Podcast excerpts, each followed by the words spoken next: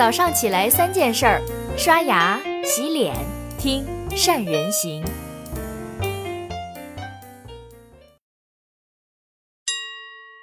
Hello，大家好，我是许如冰。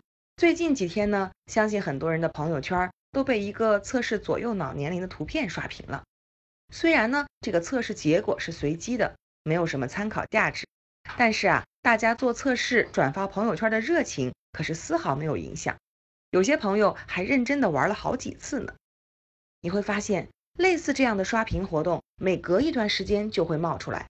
它有可能是脑龄测试这种简单的小测试，也有可能是小朋友画廊这种大爱的传播，或者是人神共愤的扎心事件。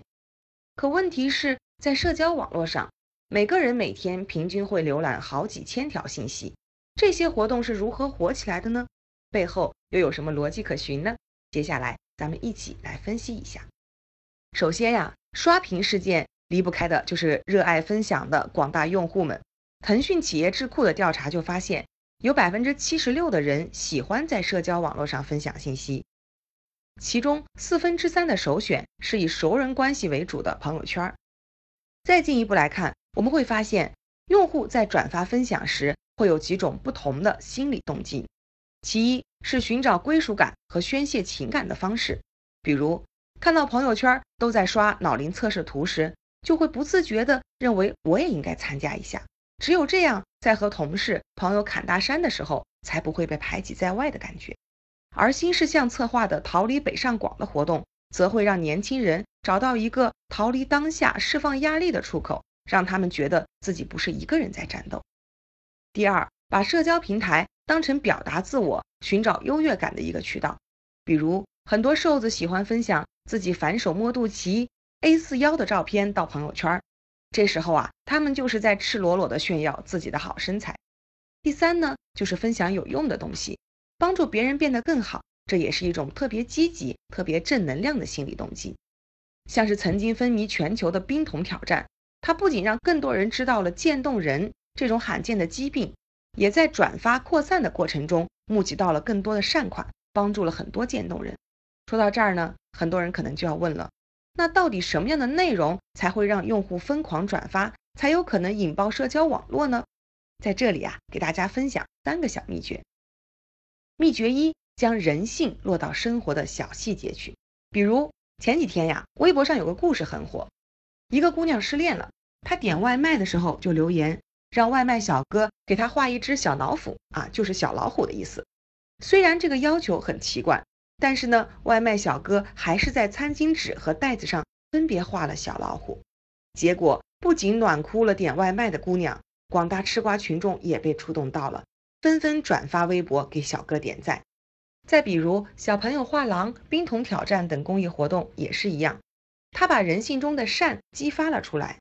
当我们在朋友圈转发支持这个活动时，它不再是一个简单的公益，而是大家日行一善的方式，是一种正能量的传播。你会发现，当一条简单的内容触碰到了人性，会让用户觉得温暖愉悦；又或者恶俗事件引发共鸣，导致人神共愤时，大家就会不自觉地转发，传递自己的价值观。秘诀二：策划内容时可以采用简单的三分之一法则。让你的内容多样化。三分之一法则，简单来说就是三分之一的新闻加三分之一的想法加三分之一自己策划的内容。比如我们在策划文章时呢，会把最新热点和企业经营管理等营销结合起来，再表明自己的观点和立场。这样一方面呢，可以让内容保持有趣儿多变；另一方面呢，也能和当下的热点结合起来。如果文章中的观点立场得到大家的认同，那转发的人数就会蹭蹭上涨，给文章带来不错的曝光。第三，改变分享内容策略，鼓励用户转发分享。想让用户分享，最简单的方法有两个。第一个是利用，这是很多商家 APP 都会采用的方式。比如网易考拉设计了一个社交机制，让分享的动作渗入到用户购买的整个过程。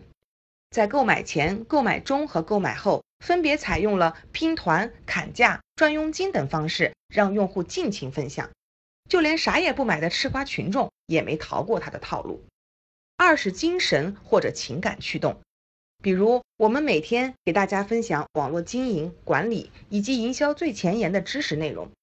当你把这些内容转发到朋友圈时，就是在输出你的价值观。在分享过程中，你可以摘取文章中特别认同的金句、观点，或者加上自己的见解，转发朋友圈、微信群和同事一起讨论。这样不仅可以对你的思考能力进行刻意练习，也能让这些知识化成自己的。让你成为一个更有见地的人，而这种鼓励用户转发分享的方式，就是一种精神驱动。说到底，这就跟杰尔贝尔说的一样：内容是火柴，社交网络是火。在内容泛滥的今天，想要让用户分传你的内容，不仅要保证内容质量，更要把社交网络和用户分享的心理动机搞明白，才能把用户的传播热情激发出来，让他们疯狂转发。好了，以上就是今天和大家分享的所有内容了。你有什么好的想法，不妨在下面留言，我们一起来讨论讨论。